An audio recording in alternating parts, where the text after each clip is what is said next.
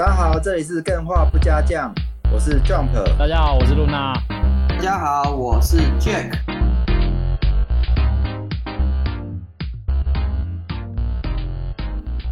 好，你知道人类在自言自语都会偏小声？等一下，人类在自言自语的时候应该不会有声音吧？会啊，就是自己跟自己对话而已啊。啊，会讲出来啊。哦，你自言自语会讲出来？聪明的人，你知道有研究证明，聪明的人自言自语会讲出来，那我有对话感啊。我收回我刚刚讲的，我其实私底下也都自言自语。好啦，我没想到这个开场也是蛮有趣的。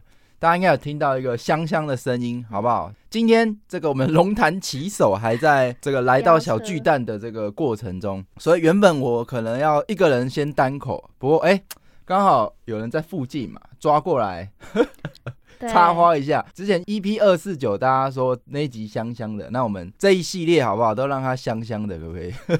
好了，当然也不是这么肤浅，好不好？因为之前有跟 Nancy 录 EP 二四九嘛，然后我发现一件事情。因为他说：“哎、干员还有 Luna 跟 Jack 都对我太好，好像都很善良，不好意思呛我，所以他就是觉得说这个角色应该要有人来担当，所以今天可能我来试一下他是有多呛。”好不好？没有了。好，没问题，我觉得没问题，挺有趣的啊。因为哎、欸，我确实想一想，嗯，好像我比较容易去反驳 Jack 跟 Luna，但是面对我自己，他们当然也会反驳，但是用呛的这个，好像也可以来挑战一下，让节目的调性更多元，也是蛮有趣的。欸、不是啊，你这样讲的话，就很像我刻意做的人设，哎，哦，你要让它自然发生啊。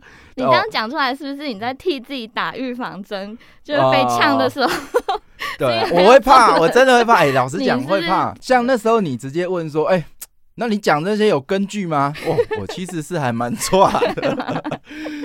对，一时没有准备好，没关系。我觉得这个就很真实，想说什么就说什么。我觉得大家可能，呃对对对，今天那个 Luna 也是休息嘛。那多元化还是我们 game 化最主要的核心，好不好？我们听听这种新来的，然后年纪尚轻之前会有什么臭屁的言论，好没有？多元的言论给我们。好不好？好，那今天的主题是延续之前的台湾产业历史嘛。我自己是非常的期待，尤其我昨天甚至在凌晨还在准备稿子，我觉得太有趣了。这个东西我们待会可能等 Jack 可以一起来聊。我听说 Nancy 你这几天是有看到一部电影，是不是？对啊，一部电话动画电影，电话片，动画电影哪一部？哎、欸，等一下，你刚刚，所以你录节目都前一天才准备哦。呃，马上又要来 拷问。你刚刚说，嗯，有时候凌晨还在准备，所以你前一天才在准备哦。其实这一集比较不一样，这一集我整整准备这一系列，我整整准备了好几周了。那一直到昨天凌晨，我还在补充我的内容。哦。那以往呢，通常是开始前的前十分钟准备好了没有啦，也是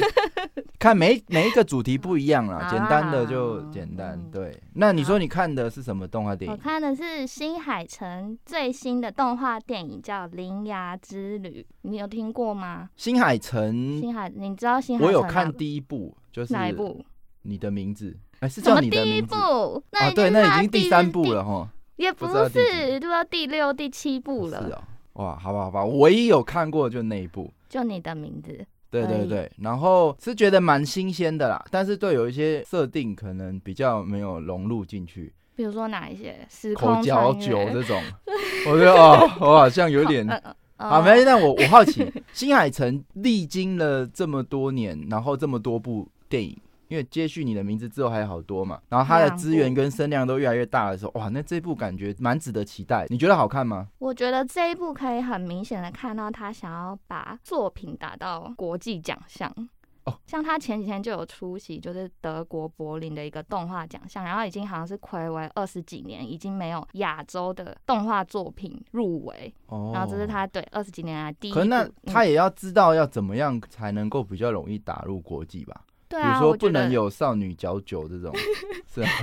就是他其实因为我是新海诚的大粉丝，然后我他每一部作品我都看得很细致。哦，然后我可以，其实我可以发现他的风格就是其实有很大的改变。哦、就是他以前其实是蛮小众的，然后是，哦、对，而且他大家可能没办法想象他在你的名字之前的之前，他的创作题材是科幻，然后奇幻的一些就是动画背景，哦、是开始慢慢走，就是可能是小情小爱，然后日本的高中生的一些生活。哎、欸，我想问，嗯、你知道他自己私下的感情生活如何吗？写了这么多爱深刻的爱情故事，是不是他是一个很 风风流 倜傥的？那这个就翩翩少年，这个不知道。不是啊，所以你觉得创作跟他的个人生活有关吗？他可以从脑中凭空想象吧？哦，妈，这也是蛮有蛮有趣的。如果一个母胎单身的人，是不是能够写出新海诚的母胎单身明星的感情戏？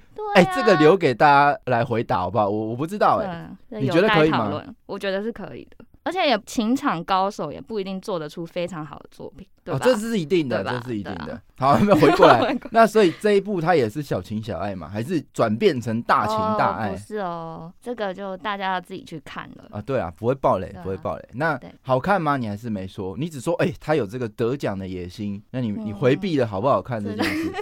好看是好看，但是我的统一回答就因为很多朋友都会问我说，我觉得好不好看？那我的统一的回答就是好看，但是我还是会比较喜欢他以前的作品哦。可是这跟什么哦？我比较喜欢他小众时期的时候什么的。没有关系，是他以前作品刻画的一些故事情节是比较打得到我的点的。哦，你以前看他的故事会流泪吗？是会的，欸。那你这一部有流泪吗？对，应该说感动的点会不一样了。以前可能是在某些亲情或者是不同的地方觉得感动，嗯，然后在这一部的话，可能又是一些世界的无常或者是其他的情感的感动。然后感动程度也会不一样。这次没有感动，这次有感动。哎呦，你不要一直问出我可能会爆雷的东西，好不好？哦，没有啊。这一看，你就会问我说哪里感动，然后我是不是就会跟你讲，我觉得哪里感动？然后我没有讲哪里感动，我是说你有没有感动？因为 我有感动。我一听就是他的预告就主打。呃，三一一这种呃创伤后的这种恢复嘛，那感觉就是会有一个哇很感人的剧情。那假设这样的东西，如果连你都没感动，他可能是要大家反思什么东西啊？哦，教育观众，对啊，所以教育味非常重，都有可能，大家 要自己去看。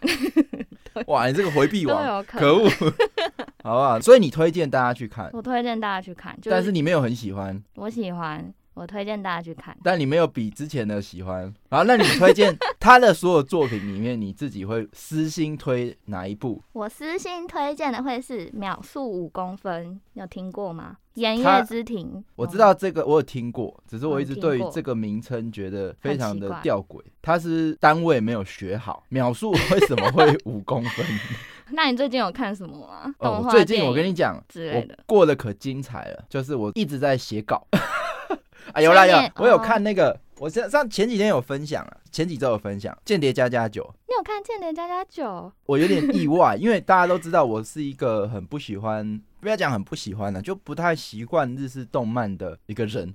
但是这一部动画让我有一点惊奇，我好喜欢哦！就是作者他的创意还蛮厉害的，他每一个角色的创意跟每一个情节的创意都让我哎。真的可以这样玩，哎，好棒！例如说一些光是要什么优雅的入学这种，然后再将他每个角色的那个个性堆叠出来的事件。当然，我觉得有一点唯一遗憾是，他这个主题没有很大，所以很多时候他不会往主线走，大部分时候有点像在跑支线，那他有点水水的感觉。但是我觉得不影响他的好看呐，就是因为他的剧情虽然有时候，比如说他就可能就只是在呃防对生活防止一桩什么事情发生，但是因为他们。个性有别于其他的作品，所以我会很期待在这样的无聊事件里面他们会做什么事。我觉得《间谍加加九》第一个剧情人设我很喜欢之外，第三个就是那个作画品质。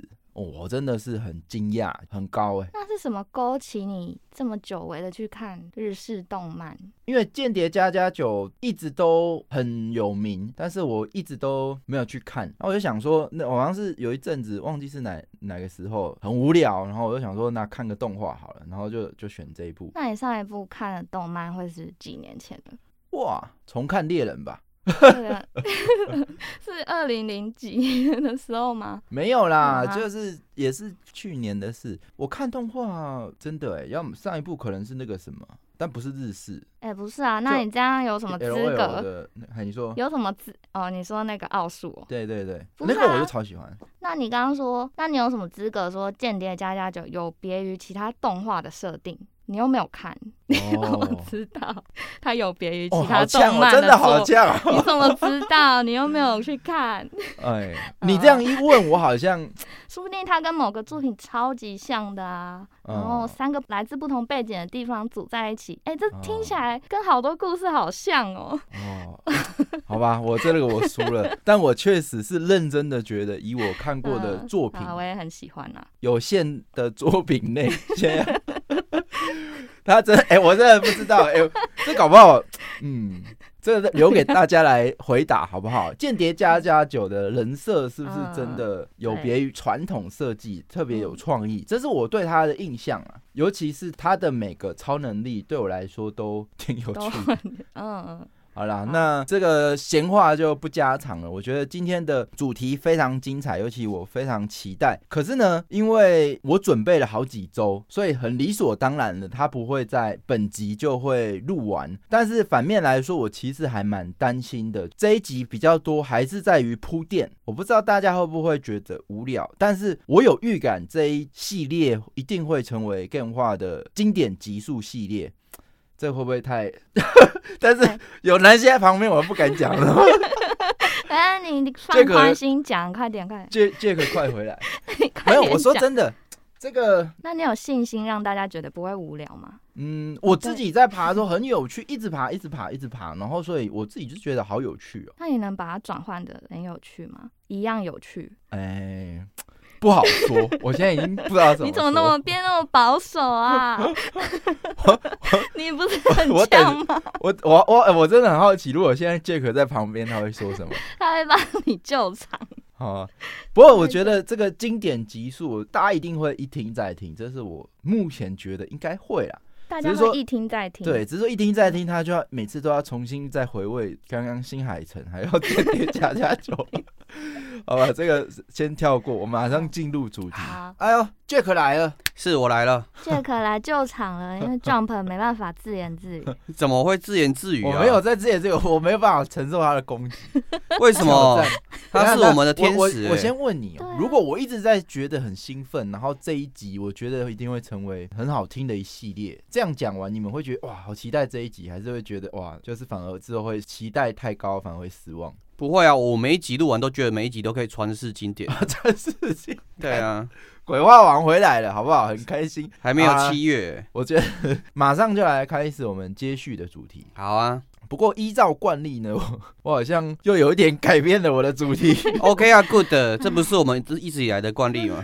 没有，因为我越爬越有趣。我原本上一次是聊一九七零、一九六零左右台湾发生了什么事。对，那还没有听的赶快去听，因为很很有趣。那我们台湾是在第一梯队就跟上电玩游戏产业，对玩家。那我后来爬一爬，我接下来应该要爬，要进入八零年代了嘛。嗯，但我发现说，哎、欸，如果要透过历史去了解台湾游戏到底目前现况，或者是未来到底要怎么做，嗯，只单独了解台湾还是不够。为什么还要了解澎湖跟绿岛吗？了解世界。哦，我以为你放弃离岛了。没有啦，呃，世界的历史，我觉得整个电玩游戏产业的历史这件事情还是很重要的，而且我觉得大部分它都被分散在很多的文章或者是书籍里面。哦，对，比较少去哎系统性的一时间线去整理。那我有发现，就有兴趣了。那不如我就再往回，在世界一开始不是说一九六几年实验室就有一款游戏 Space Wars 吗？对，我们就来接续好不好？就是今天不讲台湾，今天把格局拉到到整个世界的电子游戏历史。对，台湾就是世界。啊，为什么你一开始在那个做功课的时候，不是从世界开始做，缩小到台湾？你是相反过来？这个你没有脉络吗？上次不是有讲 一开始？一开始我想要做台湾游戏产业的现况，嗯，哎，那我发现说我做台湾，你要坚持啊，说不定听这集的干员们很期待 focus 在台湾，这才是有趣的地方。嗯，越期待的东西，我们就慢慢的让它。因为我跟你讲，你是今天改成要从呃世界的切入点讲，大家就会开始觉得说，你下一集又会不会变了一个视角？这个你怎么看？我觉得哦，怎么变都没关系，都是在我们变化不加减的掌握之中，大家不要害怕。好好好对，哎、欸，我这确实也担心。你看，哎、欸，大家好期待哦，一九八零又发生什么事？因为大家应该很期待，讲到一九九零或两千年的时候，哇，开始怀旧感都出来。我知道八零年代最期待什么事啊？就是我诞生的时候啊。对啊，你干。反正这个部分呢，我觉得就是这一系列精彩的地方，我们迟早会讲到。但是重点还是我们这个脉络要建构清楚。假设我们的目的是最后我们要了解很清楚台湾游戏产业到底应该怎么做，或是现况如何，那我们应该要对电子游戏发展史要非常的了解。所以我今天会介绍两间公司跟一间 bonus，bonus bonus 我就不先讲，好啊，保持神秘。第一间公司，哎，来，我先问一下 Jack，你觉得影响全世界游戏电玩历史的两间公司是哪两间？任天堂，哎，雅达利哦。哦，好，那我们今天节目就先到这边。哎，我在录之前我就问 Nancy，然后 Nancy 说不有趣啊，这大家应该早就都知道了，会吗？就是电玩游戏的历史哦，其实很多人不知道哎。哦，对，我不好意思讲了 啊，没有没关系。嗯，好了，今天第一间是任天堂。然后第二间是雅达利，哎、嗯欸，我还真的猜到，吓我一跳，干超强的。对，这两间公司不爬还好，一爬发现非常有趣。是，像上一集就这样哦，好像很简单的说过去说啊，反正一九六几年实验室诞生一款游戏，所以七几年就有人把它做成大型游的游戏机，然后就接着电玩世界就爆发了嘛，就这样嘛。对啊，一查发现说还是很精彩。其实我这边原本有准备几个问题啊。你认为通常一间成功的国际企业必须具备哪些特质？嗯，今天可能时间关系就不多问了。好啊。当然还有另外一个问题是，面对台湾的博弈电玩跟小黄油的盛行，大家会觉得这个对台湾游戏产业有什么影响？就是说，面对这一连串的历史，我突然发现这几个问题好像会被解答到。嗯，那我也是觉得蛮有趣。所以，我们今天再回溯到世界历史，那回溯到一八八九年。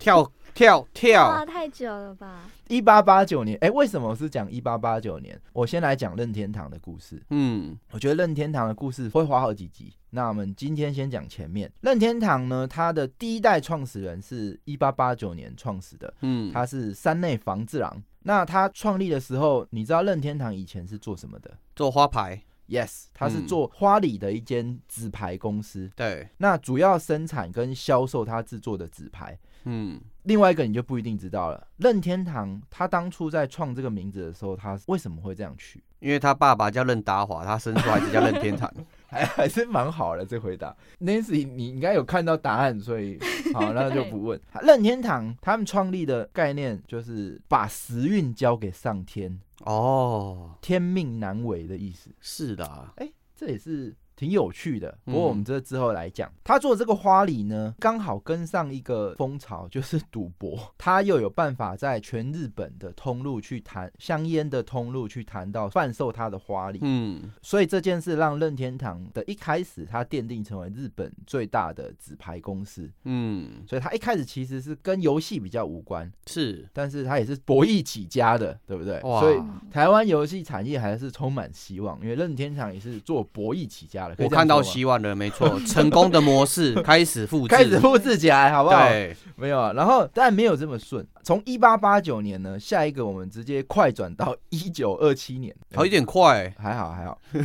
我们的故事主角诞生了，他叫做山内溥。嗯，三内在一九二七年诞生。大家，我记得之前我们在推荐大家心目中喜欢的游戏制作人有一集啊，哦，我知道，我有分享过他。我觉得还有横井军平这两个，大家都可以去研究，我觉得非常有趣。对，那这个三内呢是第三代的任天堂社长。哦，之前分享就是他是一个完全不玩游戏，一直到两千多年，他连自家的游戏都不玩，嗯，而且他非常的严厉，所有的员工都怕他，说一是一，所有的员工最渴望的就是得到他的奖赏嘛。哦，不是远离公司，不要进办公室嘛。哎、欸，这也是一个蛮那叫什么什么 iOS 还是什么 POS？POS 被 P 啊被 POA 哎、欸。P O A 啦，P O A 啦，P O A 对对对，P U A P U A 啊，对，啊，对，好险有我们的小插花、小小香香公主。啊！渣男骗女术，或是渣女骗男术。的时候，嗯，就很明显，他是一个专门 PUA 员工的老板。嗯，哎，可是他就是整个任天堂根基可以说是从他开始，他凭借着他的用人敏锐的眼光跟直觉，嗯，对产业的直觉，创造了整个任天堂的高峰。哦，哎，对于这样的老板 Nancy，你有没有什么想法？你觉得老板是不是就是要这样才有办法成功？你说非常的严厉，然后非常的 PUA 员工，PUA 员工就是你们上次聊到 PUA 是说他是怎么样？因为它有很多的意思哦，你们上次聊过是不是？之前有稍微的提到，那你们提到的 PUA 特质是什么？这可能要 翻一下。对啊，这个主要就是基本上会让他的员工很甘愿的去为他付出。因为我刚刚有讲嘛，他做牛做马只为了得到他一句夸奖。嗯，这种哎。领导能力感觉就是很厉害嘛，但也感觉是在他的下面待也是挺辛苦的。对啊，现实中相近的那个领导人就有点像郭台铭啊，好像都这样啊。贾博士也这样啊。哎、嗯，所以是不是？呃，现在如果台湾游戏产业要成功，好不好？这一群人会 PUA 员工的都站起来，没有啦，不能站起来，没有，不能那样讲。时空背景没有啊，他除了他是。会喜欢霸道总裁以外，他还是第三代，所以他家里有钱，家里有钱才可以支持他霸道总裁。讲到这个就很好的带入这个故事。嗯，哎，第三代任天堂啊，想不到他也只是就是家里有钱，所以做了这一番电玩事业嘛。嗯，很可惜他在十九岁的时候就被指名接班整个企业。哇，根本就是那种言情小说的主角模板呢。可是呢，这时候的任天堂濒临倒闭。嗯，他对他的爷爷不想管了，没有，不是不想管，就是没办法了，要转型了。十九岁而已，他是唯一一个儿子，从三代以来，所有的社长都是入赘，他的子孙都是入赘的。嗯，因为任天堂很大嘛，所以他只好把自己女儿呃嫁的呃娶的老呃嫁的老公入赘过来，那只有三内是唯一的儿子。也许他是这样的关系，然后被他的爷爷呃钦点。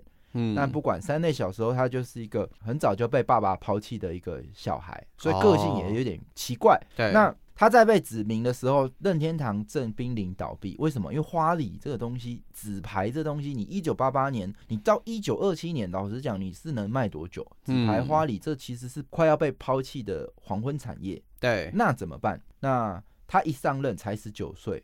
就展现出他的个性。他为了巩固他的政权，他开始大清扫，嗯，然后也跟他的爷爷说：“哦，如果你要我当社长，那所有有继承权的人都不能在这间公司。”哦，赞呐、啊！先领 巩固自己的领导中心，先拿下政权再说。嗯，然后老员工也是都开除，老屁股滚，他坐不稳嘛，因为十九岁，那的确就是哎、嗯欸，那你就是叫什么异己？对啊，排铲除异己啊，对啊。为了拯救他这个濒临死亡的公司呢，一九五九年，十九岁刚上任的山内普直觉非常的敏锐，他发现西方有一种扑克牌是塑胶做的，嗯、对，所以他开始把他的纸牌做成高级的塑胶材质。哦，就是把之前我们讲嘛，把创意移到还没有这个创意的市场，市场的挪用。嗯、那在一个很大的改变是，他跟迪士尼签署了第一份许可协议，开始让迪士尼去授权纸牌的背后印刷米奇等等的迪士尼角色在他的牌后面。哎、欸，这一下好了，纸牌花礼本来是一个赌博、博弈、香烟，就是一个老化的产业。对，它客群其实是很限缩的，结果没想到一贴上米奇，年轻市场是不是打开了？对，好可爱哦，是米奇耶！哎，对啊，绝对会啊。现在有什么东西贴布丁狗，我就会去看。对，你看，对啊，欢迎这个好的 IP 啊，游记布丁狗系列到这个更换没有了。我觉得它很深刻的影响到三内普。嗯，你看哦，三内普或者说任天堂这间公司，对于角色、对于 IP，从很早就在塑造，包含马里欧的塑造。嗯，对，要不是他有跟迪士尼打交道的。背景跟迪士尼打交道可不容易，他们会有这个规范书，告诉你，你如果用角色什么东西要怎么画，怎么这些流程，你跟他合作一次，你是不是就学会了？难怪任天堂的法务也那么强，因为早就跟 迪士尼打过交道。哦，这个可精彩，这个后面集数会讲到很多法务的部分。嗯，但是我觉得这深刻影响到他，哎，去怎么对待他自己公司的软体或者是 IP。嗯，他比起其他的公司，哎，感觉又更会去经营这一切。我觉得迪士尼在这时候就已经为任天堂埋下了一些 DNA 在里面。对，毕竟他靠这个东西拯救了整间公司。嗯，那接下来呢，很快的，凭借着这个通路，还有 IP，还有符合世界趋势的塑胶纸牌，任天堂业绩蒸蒸日上。于是他们正式改名为，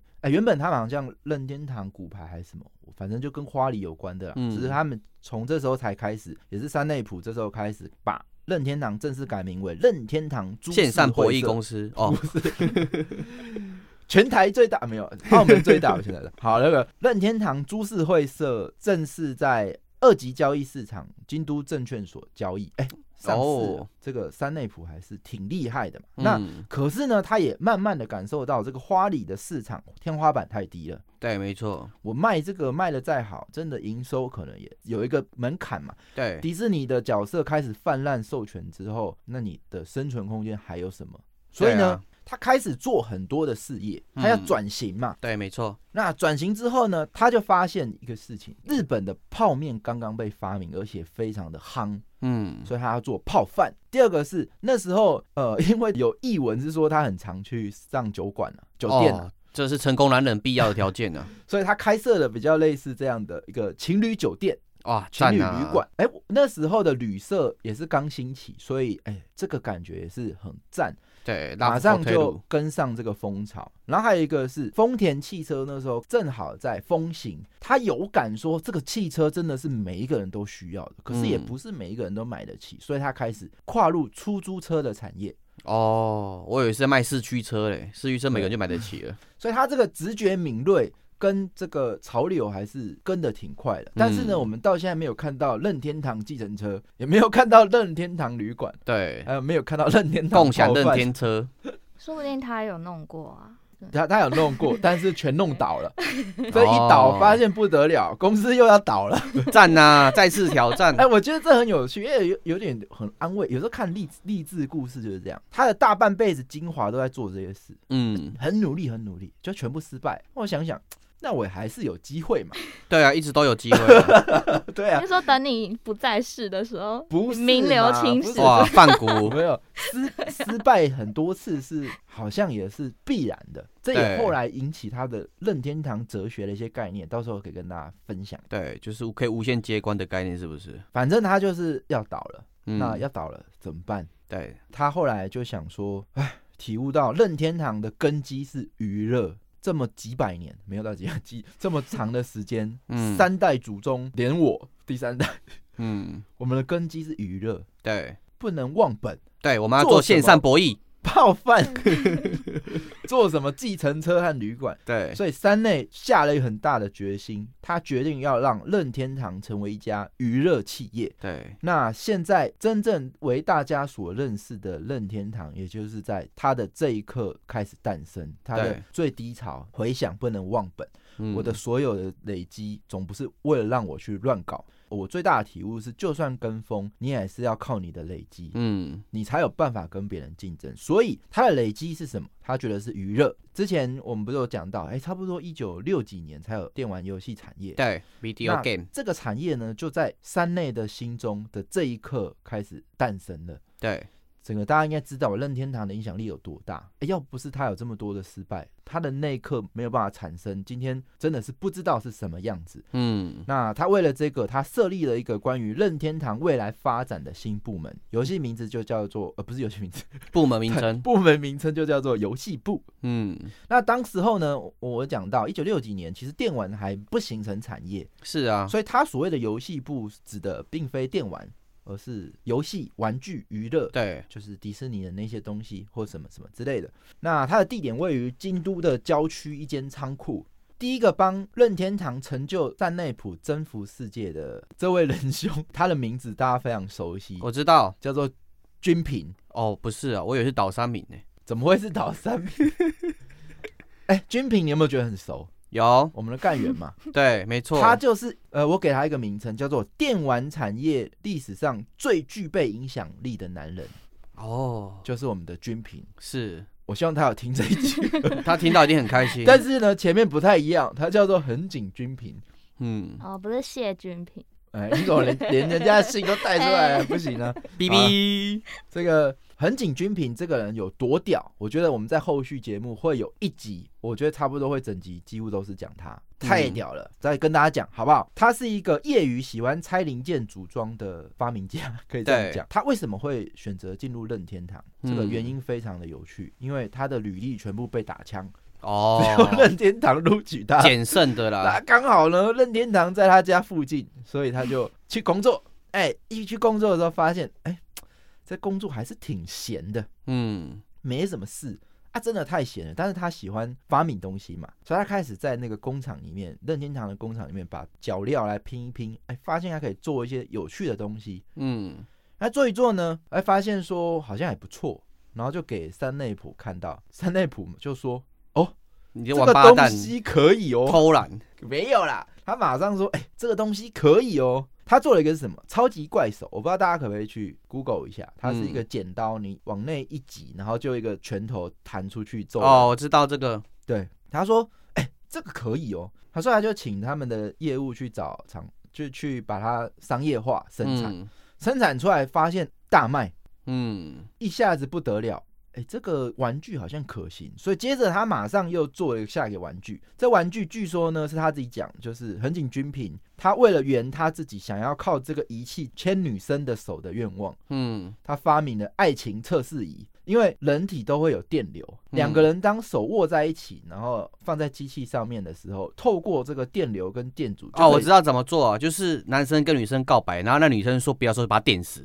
没告白成功率就一百趴，他就是让机器的电整个跑过人体，再回去的时候，就有一个指针告诉你，你们两个来不来电哦。那因为这有一些他的判断嘛，比如说心跳的时候啊，或什么时候会阻力会变高，电阻会变高，所以那个电流就会可以判断出，哎，他们两个来电的那个指数比较高。反正是老夫老妻也没什么心跳了。好了，反正这个他的玩具嘛，就是玩具。那还有一个东西，光线枪哦。那时候还没有电玩的时候，它就是一把枪。然后 biang biang biang，凭空把就会掉了，因为它扫描到光线就会倒下。对，光是这几个玩具，一款比一款还成功。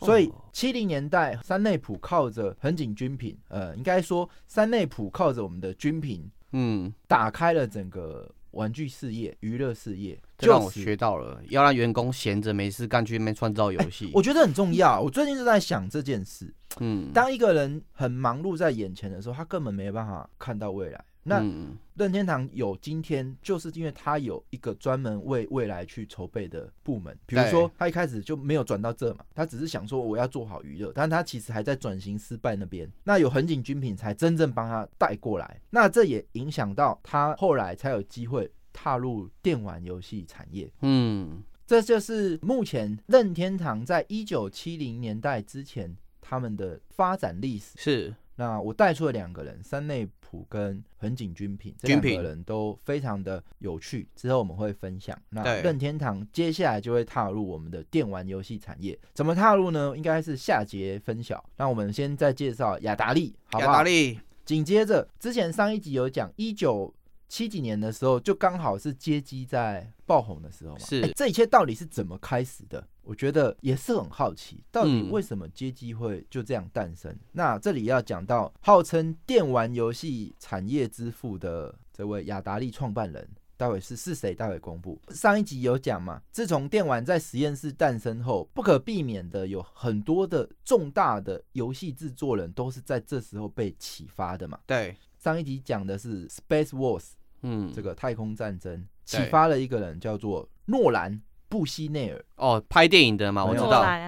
那你为什么不说布希呢？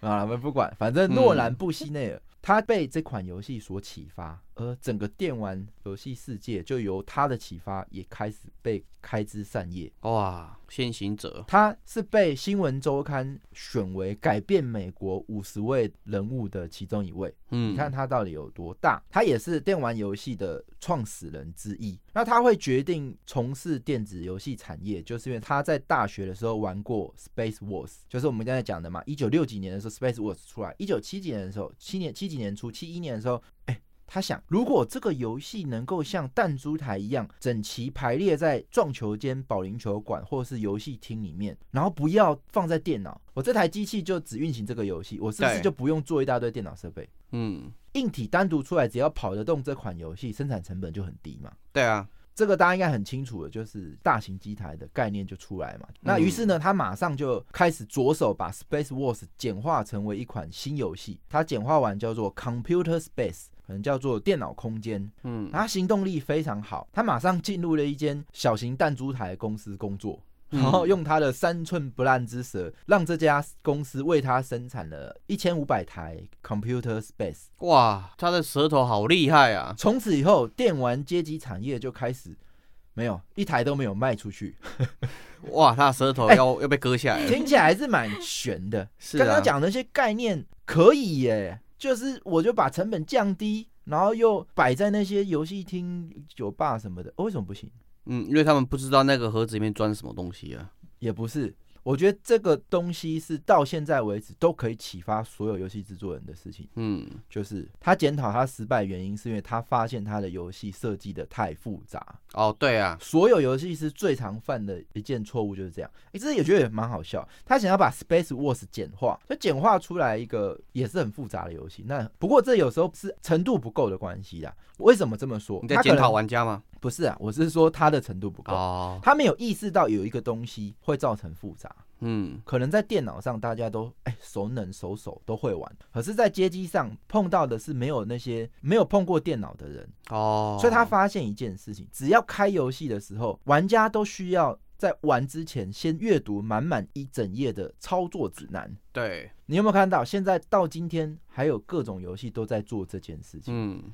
那今天雅达利会创办的这么如此成功，却是因为他发现这件事情不对才发展起来。所以呢，他赶紧再度简化他的游戏设计。他决定他想要让他的游戏用一只手就能玩，因为另外一只手要拿啤酒，因为他想要把他的对机台放在酒吧。嗯，所以他开始用这个概念去改这个 Computer Wars。那改了之后，他发现说，哎，这次好像没有人要帮他 生产。这个对啊，我小哟，帮你生产一千五百台都没卖出去了，所以他就决定自己来。那他成立了一间公司，那这间公司正式创立就叫做雅达利。呃，他简化完之后，然后他也做出来了，然后他用了他的三寸不烂之舌去说服了一间酒吧老板，拜托让我放一台机器在这边。嗯，那结果可想而知，就是这台机器呢，隔天竟然因为硬币太多短路了。哦，那赶快换了一个盆子去这个硬币盒里面，一周后又满了。嗯，所以他发现这个东西可以哦。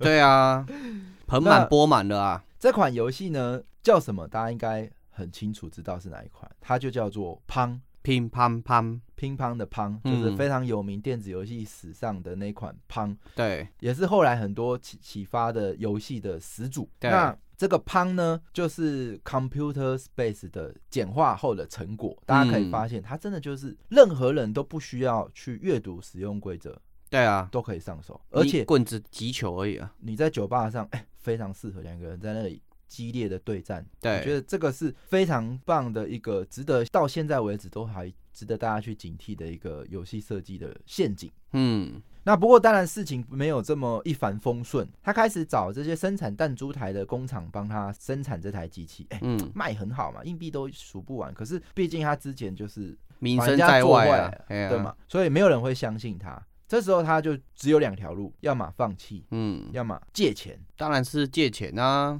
嗯，这个也是每个创业家都必须要借钱的。目前看起来，所以呢，他又开启了他的三寸不烂之舌大招。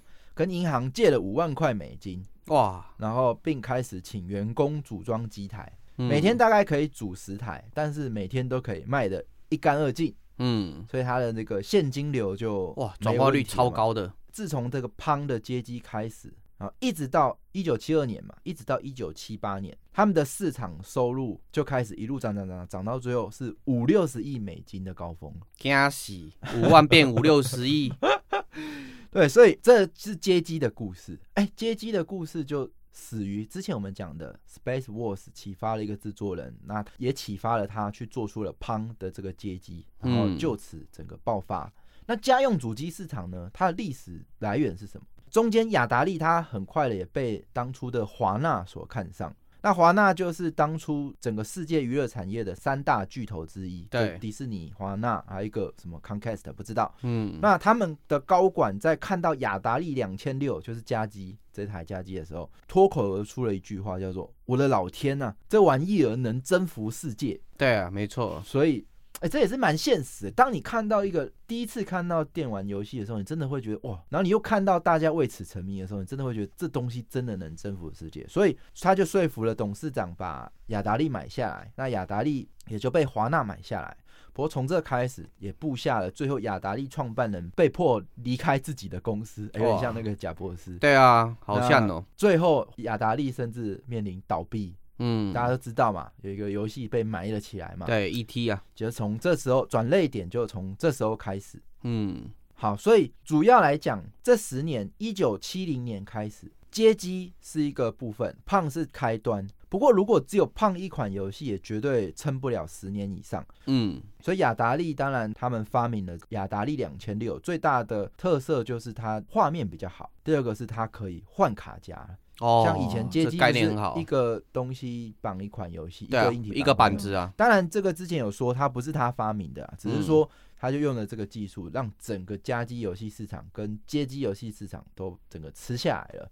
这就是也蛮合理的啊，因为一开始这个创办人他的想法就是我做一个电脑，干脆把所有其他不要功能拿掉。街机也是啊，我打开街机是为了什么？就是为了玩那个游戏啊。家用主机也是，我打开家用主机是干嘛？插卡夹玩游戏，其他都不要。对，对这个部分呢，就是雅达利的诞生跟任天堂的诞生。嗯、我觉得续集今天的内容，其实我是有一点担心，它还是在铺垫，但我后面比较精彩，我还是很期待。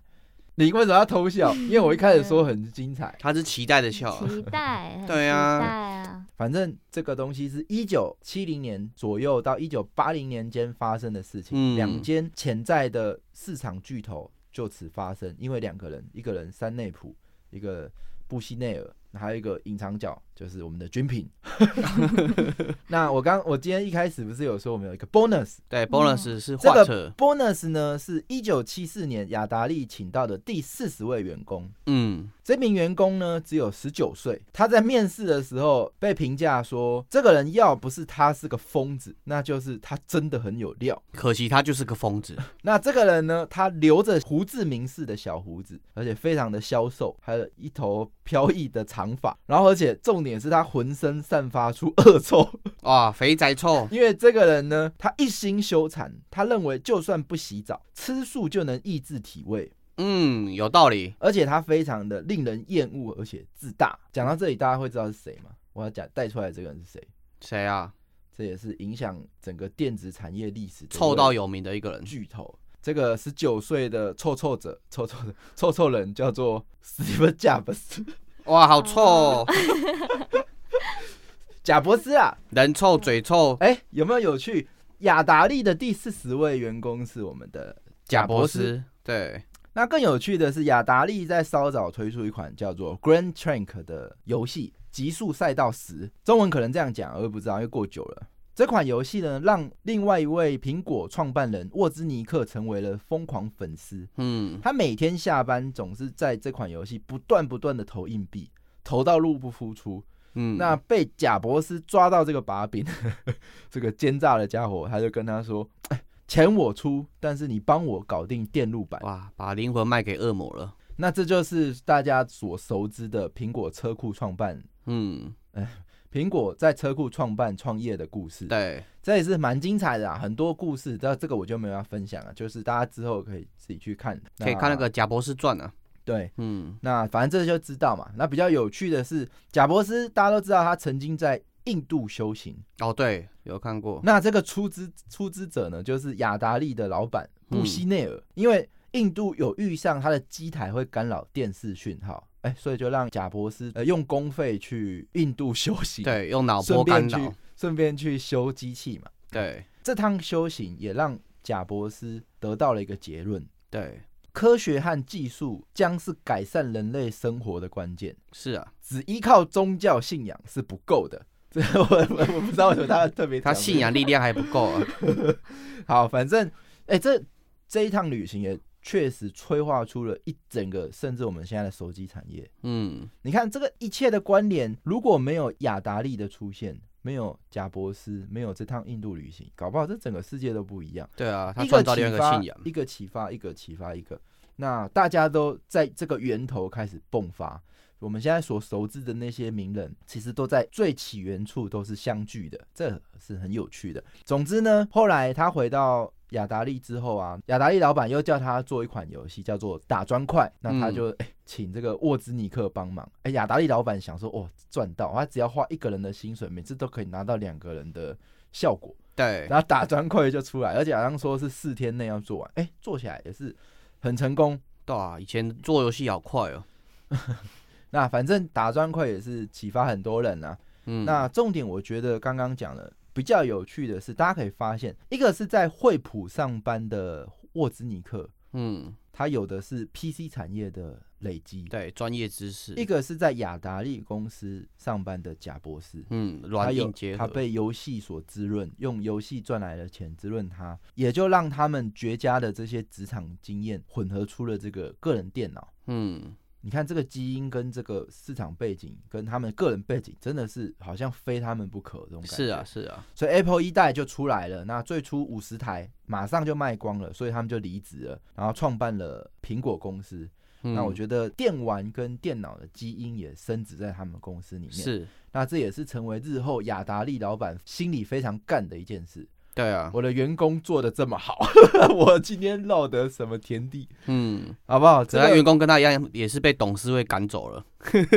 哎哎，这个也是挺妙的，好不好？那嗯，我觉得今天可能时间的关系，也只能分享到一九七零到一九八零年间这个雅达利跟任天堂的诞生，顺便带到了苹果的诞生，大家都聚集在一九七零年代。对，那我这里可以补充一下，其实一九七零到一九八零代，台湾也没有闲着。嗯，台湾这时候到底在干嘛？哎，其实早在一九六六年，高雄电子就开始做电晶体的封装事业了。嗯，一九六九年，飞利浦建元电子公司开始机体电路的装配。嗯，那台湾通用器材公司开始生产二极体。然后环宇电子公司开始做电晶体跟机体电路的封装，很早，一九六几年，大其实台湾就已经在做电脑封装跟半导体事业了。嗯、对，总之到一九七零到一九八零之间，台湾一直在帮助全世界最大的电脑公司，各种电脑公司在帮忙做代工，代工，而且代工的零件都串入了呃台湾，这也是我上一集所说的嘛。其实，在第一梯队起跑电玩产业的起跑者里面，就包含了台湾。只是说发生了什么事情，这是我们后来可能要去嗯思考或者是去想的。今天呢，大概先分享到这。下一次我会从一九八零年开始。好，那一九八零年呢，就是任天堂耀虎扬威的时候。嗯，那也是雅达利破产的开始。对，啊，非常的精彩。那会讲到一九九零。那一集会着重跟大家分享横井军平这位大神。没关系，你尽量讲，反正下一次可能又改变了，我们要有心理准备。各位干员，不会啦，我稿写好了，所以不会改了。难说，你自己都推翻自己了。对对，反正这个横井军品，横井军品，大家不要先 Google，如果你还不认识，你你就在 DC 抠一下军品就可以了。到时候听我们的更话不加酱，让我讲给你听，好不好？好，好。横井军平，宫本茂，嗯。这两位人物足够一整集很精彩，好不好？那当然，结尾有原本有想要留一些问题要问大家啦。首先，第一个是当听完这些故事，哎，你们两位有没有什么心得？那再来就是说，我们讲了几个故事，一个富二代山内普，一个白手起家的布希内尔，还有一个合伙出身的贾伯斯。对，哎，他们有没有什么共通点？这个创业要成功，到底能不能从这几个人的？我看到了。人都很鸡巴，一个是独那个霸道总裁，一个是一直骗人家钱投资的，然后一个是不洗澡的臭人。哎、欸，对，人鸡巴才能成为人善人。哎，其实我有想过这个问题，你如果成为世界上唯一的那几个人，嗯，那你是不是个性要有非常极端的个性，你才有办法成为极端的人嘛？当然，这是幸存者效应，可能有更多鸡巴人就死于这个莫名非命的。也是，就我意思说，这种极端的个性是不是才是？比如说我们这种都很中庸嘛，啊，人的个性就不脱离，我们不会说不去洗澡，对呀。那也不会说随随便便就借了什么多少钱五万美金，对，借了就不还了。对，这对对，还是要有一个极端的个性比较。可是当然死掉的更多了，好不好？嗯。不过我觉得从这些故事里面，我有整理出一些创业者可以去注重的事情。嗯，包含说跟风到底是不是对的？我觉得不是原罪，跟风是对的。嗯，累积。才是重点。你累积的什么？你的生长经历是什么？我最近有说嘛，你是谁，就是你的历史所决定。对，你的历史所做出来的产品才是属于你的东西。对，包含这些东西，我觉得有机会再跟大家分享。那还有第二个问题是，台湾在这个市值期就拥有硬体制造能力，还有和国际大厂合作机会。那你觉得为什么台湾没有出现？这个也是可以。大家去思考的延伸问题，嗯，那你们也可以把这个答案都贴在留言区或是 DC 的节目心得里面。是，总之呢，我回答最一开始的两个问题。哪两个问题？一间成功的国际企业通常具备什么样的特质？他的东西要卖得出去，才能成为国际企业。我好像也只能卖关子。主要是核心浓缩来讲，嗯，我们大部分人在做的事情就是去满足市场。嗯，可是我们刚刚讲的那些关键的人物，他在做的事都是创造一个新市场。嗯，这是在这几位人里面读到的故事。当然，这比较偏激啊，因为我讲的就是创造市场的故事嘛。对啊，但是呢，我当然就说我只能浓缩讲结论。好，反正这个概念，我觉得是一个很大的关键。那另外一个，台湾的博弈跟小黄油的盛行，对台湾有没有什么影响？我觉得最大的影响是，如果能让国际的资本注入，或是国际的消费者钱财能够注入整个市场，回馈到台湾，它就是一股非常可怕的力量。嗯，当然最后不要都投去房地产。事实我不知道啦，但好像都是这样子。如果电玩赚到的钱，然后不是像他们哎、欸、发明新主机，发明什么，而是房了投到投房地产。那的确会对台湾电玩游戏产业会比较没什么帮助啦，不一定啊。房地产商会说，我也可以投钱出来做游戏啊，可以啊，啊对，哎，确实有这样发生啊。台湾有一间厂，那就是正向。你看，台湾具备了这个良好的基底，对，没错，赞赞赞。总之呢，下回待续，好不好？我们一起进入一九八零年，嗯，那心得的部分就没有办法问 Jack 跟 Nancy 了，没关系，你们可以上 DC 问我们啊。你有没有想表达什么？来 DC 问我。我刚刚看 Nancy 非常的无聊。你干嘛 cute？没有了，会不会？真的吗？真的吗？给我一点信心。有针对一点想提问呢。好，你说，你说。攻击，攻击，再攻击。你刚刚说从这个四五十年前的故事，你也想警惕现在的游戏制作者。嗯，对。就是游戏机制不要设计的太复杂。呃，应该说进入门槛不要太高。可是现在的开发者，嗯、他们都有这样做啊。哦，对，就是你还要拿四五十年前的话警惕他们嘛？他们都做了。我觉得这个很大程度是因为我 犯了这个错，嗯，所以我自己也觉得心有戚戚焉，然后把这个概念分享给大家。嗯、至于说你的产品，嗯，我主要想表达的是，现在他们遇到的困境。